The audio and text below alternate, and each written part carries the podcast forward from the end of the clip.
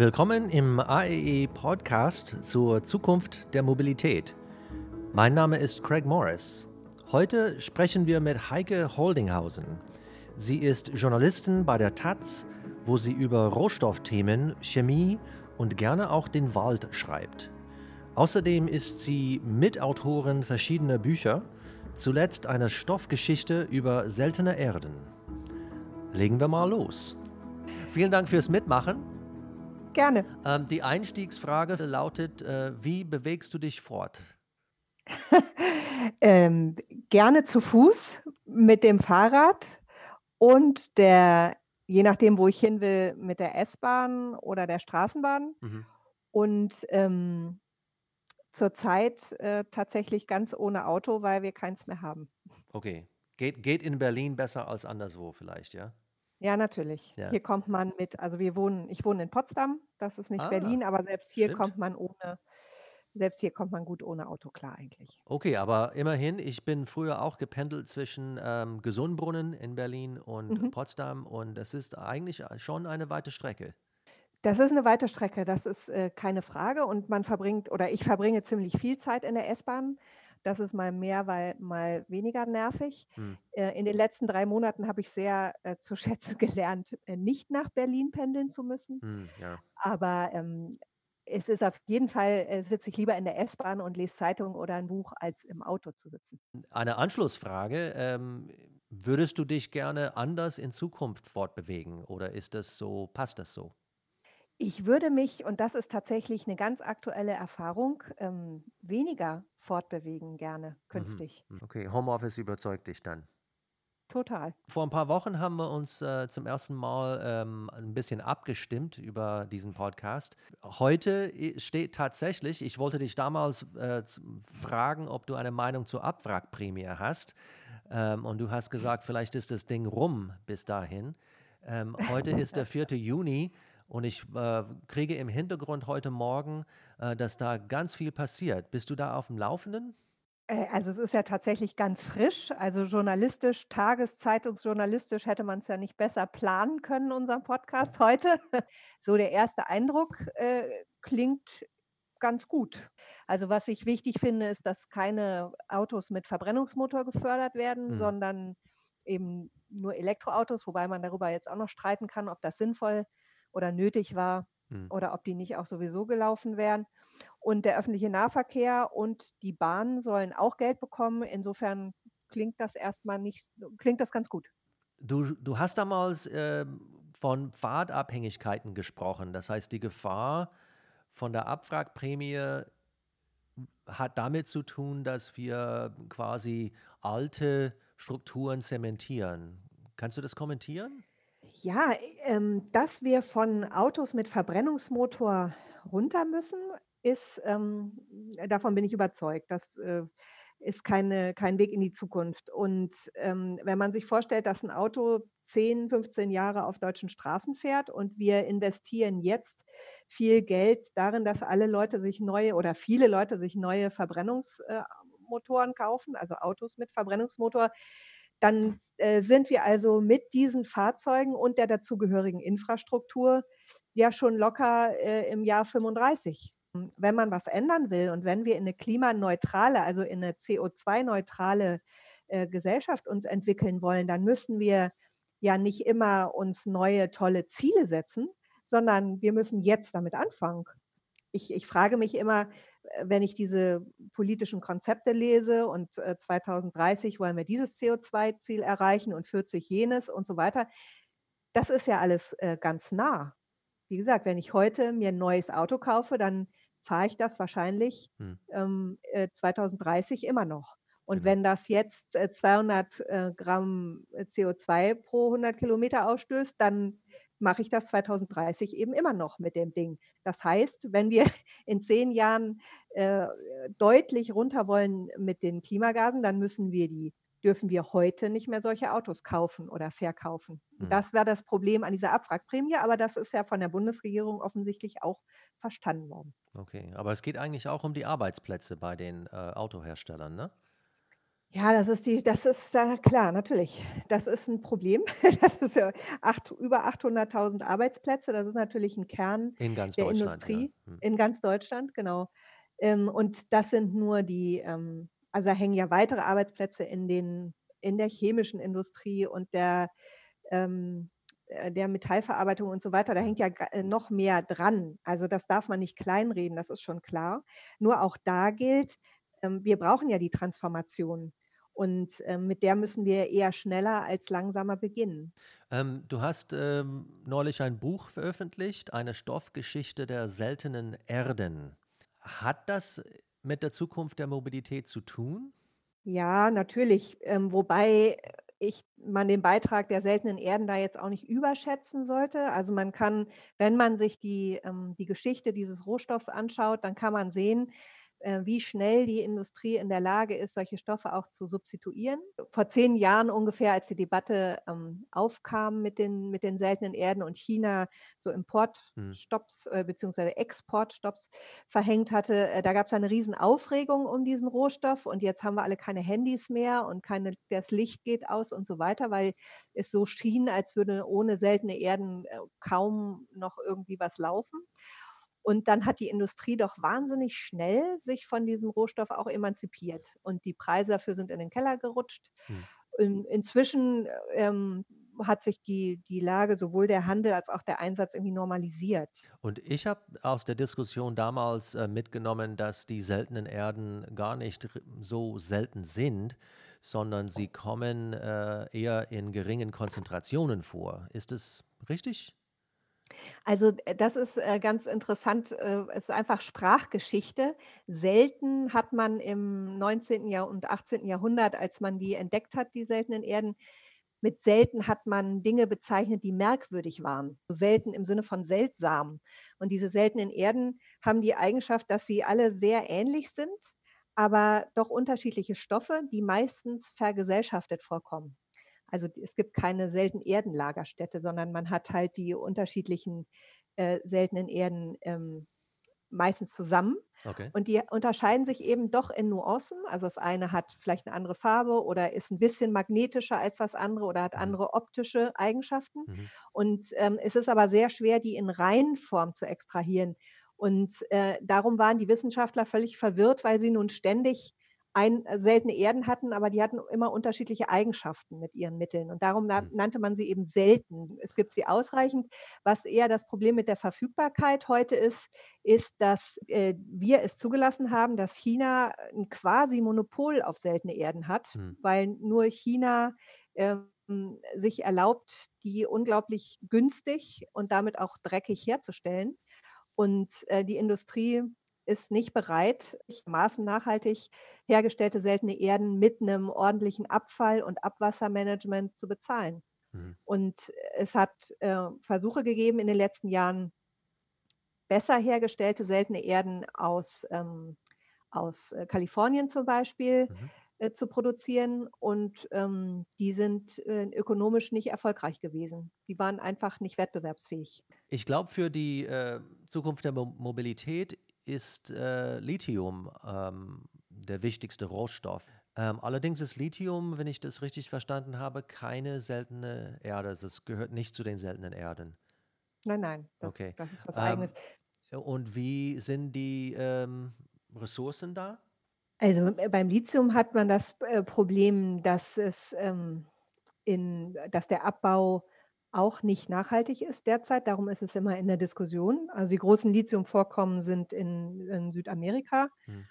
und, ähm, liegen da in, äh, Gebieten vor, die ökologisch sowieso fragil sind, ja, Mhm. also, die 'n schwierigen, äh, Wasserhaushalt haben. Es gab vor einiger Zeit auch so die Idee, dass vielleicht es für Länder wie Bolivien, wo dieses Lithium liegt, äh, es schaffen könnten, ihre Rohstoffe selber auszubeuten und selber damit eigene Lieferketten aufzubauen, also, Batterieproduktion in Südamerika.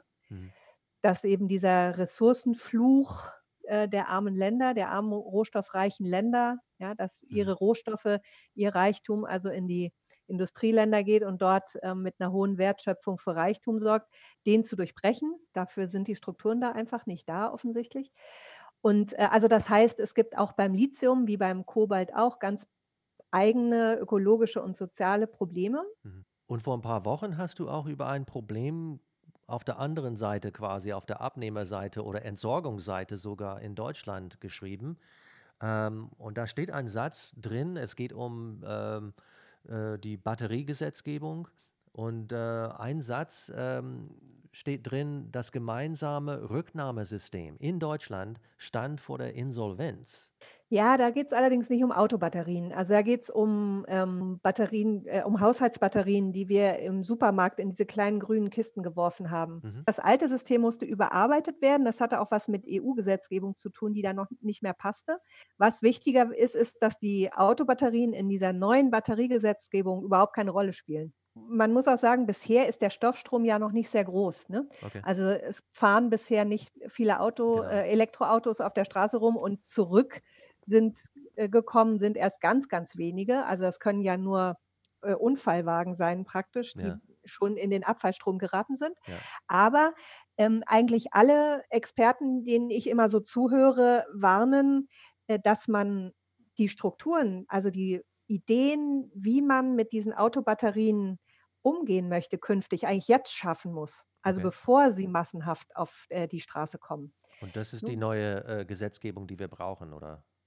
Genau, das wäre die neue Gesetzgebung, die wir bräuchten. Die Bundesregierung hat sich jetzt entschieden, ähm, das Thema außen vor zu lassen und auf die EU-Gesetzgebung zu warten. Mhm. Also in Brüssel arbeitet man auch an der Batterierichtlinie und, ähm, das, äh, erscheint, äh, wenig sinnvoll, ne? Also eigentlich müssten wir weil man man kann sich ja fragen, so wenn jetzt wirklich Millionen neuer Elektroautos auf die Straße kommen und damit auch große, schwere Batterien, Mhm. da redet man ja anders als bei Handys oder so. Da da geht's immer um Gramm. Bei Autobatterien reden wir von 100 Kilo Rohstoff oder so, ja?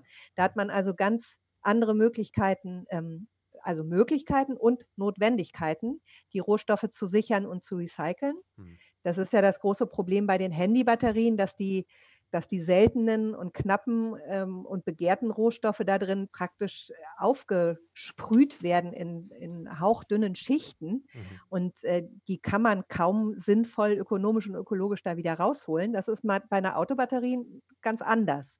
Und man Mhm. könnte sich ja jetzt überlegen, wie gehen wir damit um? Also, verkaufen wir die wirklich an die neuen Besitzer und sorgen wir dann da und irgendwie dafür, dass sie dann hinterher schon wieder, ähm, im in 'nem ordentlichen Kreislauf landen? Oder machen wir da 'n Pfand drauf? Oder leasen wir die Batterien einfach nur? Die Batterien bleiben im Besitz der Hersteller. Also, da gibt's ja alle möglichen Konzepte, Mhm. die da immer ventiliert werden und, ähm, ich denke, dass die Bundesregierung jetzt schnell, äh, Antworten geben sollte, wie sich das vorstellt. Mhm. Und die Idee, dass Deutschland äh, jetzt nicht vorprescht, sondern äh, erstmal alles innerhalb der EU abstimmt, ähm, das ist dieser Vorwurf, ähm, wir dürfen keinen Alleingang hinlegen, ne? Ja, aber da äh, das ist ja immer ganz praktisch, dieses Argument, wenn es wenn man nicht ökologisch nichts tun muss, dann will man auf die EU warten Mhm. und, äh, wenn man irgendwie ähm, wenn es um gemeinsame Finanzhilfen geht oder so, dann äh, dann muss man aber nicht auf die EU warten. Also, dieses Argument ist auch häufig einfach nur vorgeschoben, denke ich. Also, man könnte ja die ähm, die Abstimmungen mit der mit Brüssel ganz eng machen. Die, ähm, äh, die Diskussionen über die Batterierichtlinie in Brüssel, die laufen und die Konzepte sind da und Deutschland ist da ja auch eingebunden in diese Diskussionen und ich glaube, man könnte das, ähm, schon aufnehmen, ohne da vorzupreschen. Wie stellst du dir dann äh, die Zukunft in, äh, in, in Städten vor, wenn es um die Mobilität geht? Also, ähm, erst äh, da bin ich jetzt tatsächlich noch ganz, äh, frisch, äh, vom Lockdown beeindruckt, muss ich sagen. Mhm. Ich finde tatsächlich, ähm, Städte mit deutlich, deutlich weniger Verkehr sind so viel schöner und angenehmer, Ja. dass ich finde, das sollten wir wirklich rüber retten, ähm, in in eine Zeit nachher, äh, die wieder normal ist. Ich habe das hier gesehen, wir wohnen in 'ner kleinen, äh, eigentlich einer ganz ruhigen Siedlung, aber trotzdem ist es nicht möglich, dass die Kinder auf der Straße spielen, weil Ja. halt doch alle äh, Minute ein Auto vorbeifährt.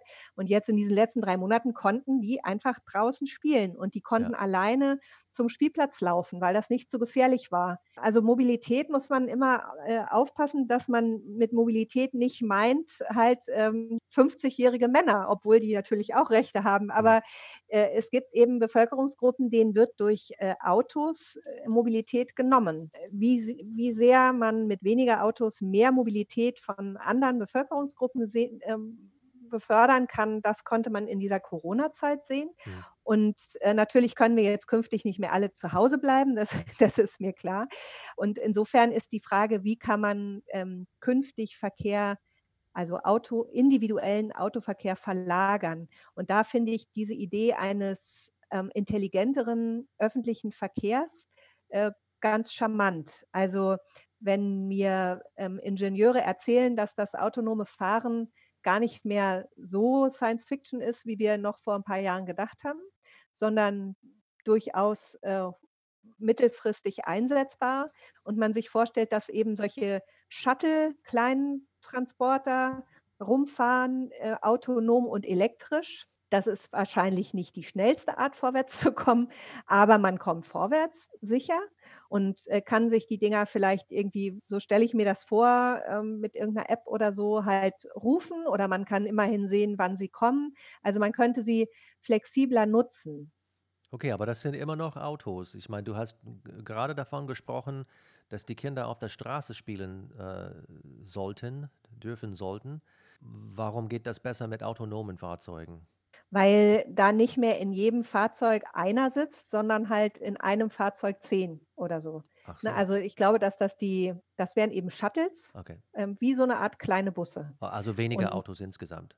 genau, und das würde zu, also we- wenn man sich, also ich glaube, Verkehrswende ist äh, wahnsinnig komplex und viel komplexer als nur den ähm, Verbrennungsmotor durch einen Elektromotor äh, zu ersetzen. Ne? Ich glaube, das hat sich inzwischen rumgesprochen, dass das ein viel, viel dickeres Brett ist. Und ähm, am Ende, wo es hingehen soll, und so stelle ich mir eben auch den Verkehr in der Stadt vor, ist, dass viel, viel, also deutlich weniger Autos rumfahren, Mhm. also auch deutlich weniger Leute ein Auto haben als heute Mhm. und dass man mit einem ganz bunten, passenden öffentlichen Nahverkehr rumfahren kann. Also vielleicht für den Schülerverkehr oder die Hauptzeiten große Busse und dazwischen kleine autonom fahrende Shuttles und super Fahrradwege, dass Leute auch leichter und sicherer Fahrrad fahren können in der Stadt und dass es Fußgängern leichter gemacht wird. Also ein, ein größerer Mix an Verkehrsmitteln und ein deutlicheres, ähm, ein deutlicherer Schwerpunkt auf Fußgängern und Fahrradfahrern. Okay. So stelle ich mir den Verkehr vor. Ja, ähm, ich glaube, heute ist es noch nicht ganz klar, ob diese autonome Flotten ähm, tatsächlich auf, äh, also tatsächlich den Autoverkehr reduzieren. Das, das heißt, dass die Leute von Autos auf ähm, diese Flotten umsteigen. Es könnte genauso Hm. gut kommen, dass die S-Bahn-Fahrer, äh, also dass die S-Bahn-Passagiere umsteigen. Ja, Ja, und dann, äh, dann haben wir autonome Fahrzeuge neben äh, den anderen, aber äh, ja. die öffentlichen, äh, die Öffis leiden darunter. Das wäre natürlich dann mit Zitronen gehandelt. Ich glaube, ich glaube, dass das nicht geht, ehrlich gesagt, weil wenn man sich mal so anschaut, wie sich der äh, Ingenieure, wenn die ihre Konzepte vorstellen äh, Hm, von solchen Shuttles, hm, dann äh, zeigen die immer so Schaubilder okay. und eins geht nicht. Also man kann so einen Shuttle nicht in Berlin fahren lassen zum Beispiel, aber das gilt garantiert auch für Köln oder München, wenn da rechts ständig irgendwelche äh, Lieferwagen oder, oder äh, Leute, die gerade Zigaretten holen wollen oder so, auf der rechten Spur parken. Mhm, Also das geht schon mal gar nicht. Ne? Die mhm, brauchen eine freie Bahn. Und in so einem dichten Verkehr, wie äh, es den jetzt zurzeit in Berlin gibt zum Beispiel, also oder in den Metropolen, glaube ich, können die auch nicht fahren. Das ist viel zu komplex. Die wären auch darauf angewiesen, dass sie in leereren Städten fahren. okay, Das, und man müsste also dafür sorgen, okay. wenn man das will, Mhm, ähm, dass, die, äh, da, dass es weniger Autos gibt. Und dafür braucht man sicherlich auch Zwangsmittel. Also ich glaube nicht, dass allein ein, ähm, ein guter öffentlicher Verkehr die Leute aufs, äh, dazu bringt, ihr Auto zu verkaufen, sondern dann muss das Autofahren viel teurer und unangenehmer werden. Okay, äh, Zwangsmittel ist natürlich, das kann ein, eine Journalistin sagen. Äh, wie würde ein Politiker das sagen? Weil, ähm, äh, Ja. wie, wie könnten solche Zwangsmittel ähm, aussehen und äh, wie könnten sie auch heißen? Also, ich hatte jetzt nicht an Körperstrafen gedacht. Nein, also ich denke, ähm, Geld natürlich. Also, es ist, äh, in Deutschland ja immer wieder in der Debatte, dass es wahnsinnig billig ist, ähm, sein Auto in den im öffentlichen Raum abzustellen. Ja, Also, bei uns zum Beispiel in unserer Wohnsiedlung, wir hatten lange Zeit ein Auto, wir haben das einfach vor die Tür gestellt. ja. Das sah, äh, scheußlich aus. Es hat sicherlich viele Leute genervt, aber warum denn nicht? Also, Hm. jeder, der kann, stellt sein Auto vor die Tür und Ja, aber auch die Strafen sind im, im europäischen Vergleich sehr, genau, sehr niedrig. Wenn man nach richtig, die äh, Strafe Schweden äh, oder genau, Österreich schaut, ja. äh, zahlt man für Falschparken äh, ein Vielfaches. Ja, genau. Und es ist auch sehr billig, sich so Langzeitparkplätze zu kaufen im öffentlichen Raum. Hm. Also, das sind halt so die Nachwirkungen der autogerechten Stadt, Hm. die wir immer noch die die Autofahrer immer noch genießen. Und, ähm, ich denke, wenn man es deutlich teurer macht, wenn man den Autobesitzern klarmacht: „Ihr okkupiert hier öffentlichen Raum Hm. und dafür müsst ihr was bezahlen, weil ihr nehmt es ja anderen weg“, dann würde das schon, ähm, viele Leute nachdenklich machen, so.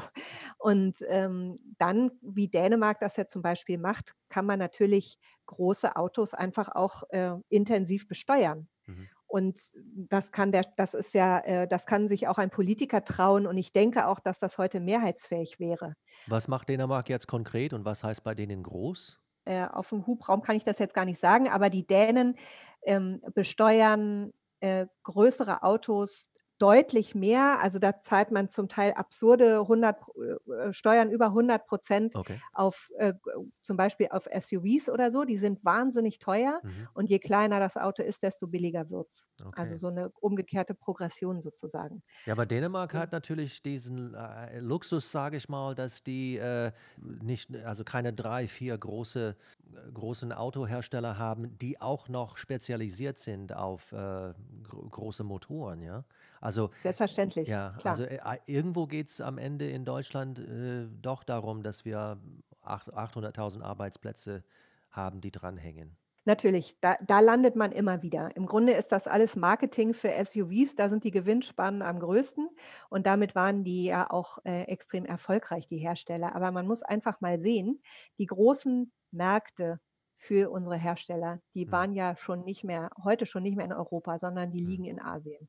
Und, ähm, die brauchen diese Autos nicht. Und die haben doch jetzt schon auf Elektromobilität umgestellt. hm, Und da im Grunde man muss es ja zusammendenken, wo wir zure zuletzt drüber geredet haben, äh, überfüllte Städte, in denen man in denen, äh, Menschen keinen Raum mehr haben, sondern die von Blechkisten vollgestellt sind. Das gilt natürlich auch für Elektroautos. Und, ähm, diese Millionenstädte in Asien, wo der Wachstum stattfindet, äh, die leiden ja genauso unter vollgestopften Straßen. Und, äh, auch die, kann ich mir nicht vorstellen, äh, setzen in Zukunft auf Millionen von, äh, Elektro-SUVs, ja, die ja, wiederum ihre Straßen verstopfen und, äh, ihr ihre Energie und unglaublich viel Energie verbrauchen. Also, das es kann jetzt kein Modell sein, die Autos, so wie wir sie kennen, einfach nur mit einem anderen Motor zu versehen. Und das ist einfach kein zukunftsfähiges Konzept. hm, Und es ist auch kein zukunftsfähiges Konzept für unsere Autoindustrie, weiter darauf zu setzen, künftig so viele Autos wie möglich in die ganze Welt zu verkaufen. ja. Und natürlich ist das ähm, das sagt sich so leicht dahin und unser Wohlstand, den wir äh, von dem wir alle profitieren, der kommt natürlich auch daher, aber der ist nicht zukunftsfähig. Hm. Und die Frage ist doch, wollen wir das, ähm, erleiden, dass wir in den nächsten äh, dass uns in den nächsten 20, 30 Jahren die Märkte für unser Produkt, schnelle, qualitativ hochwertige, fette, dicke Autos wegbrechen? Hm. Weil die in äh, in China setzen die äh, investieren die enorm viel Geld, nicht nur in Elektromobilität, sondern eben auch in autonomes Fahren und in öffentlichen Verkehr. Hm. Also, woher kommen heute die E-Busse, die bei uns fahren? Die kommen aus China. Hm. Und, äh, diese diese E-Shuttles, ähm, die den öffentlichen Nahverkehr flexibler machen und 'n wichtiger Baustein sind für für 'n flexibleren Verkehr, sollen die auch aus China kommen oder wollen wir die herstellen? Mhm. Aber entweder wir gestalten das jetzt ja. äh, aktiv, den Umbau, oder wir gucken zu, wie, wie andere ihn gestalten. Und äh, dass, es, dass wir so weiter können, äh, machen können wie bisher, glaube ich nicht. Heike Holdinghausen, vielen Dank, dass du dabei warst. Vielen Dank. Das war die zweite Episode des AEE Podcasts zur Zukunft der Mobilität. Diese Serie wird unterstützt vom Verband der deutschen Biokraftstoffindustrie und dem Verband der Ölsaaten verarbeitenden Industrie in Deutschland. Folgen Sie uns auf Twitter unter @renewstweet. In der nächsten Folge spreche ich mit Dr. Günther Hömandinger von Agora Verkehrswende und Elmar Baumann vom Verband der deutschen Biokraftstoffindustrie. Bis dahin, alles Gute.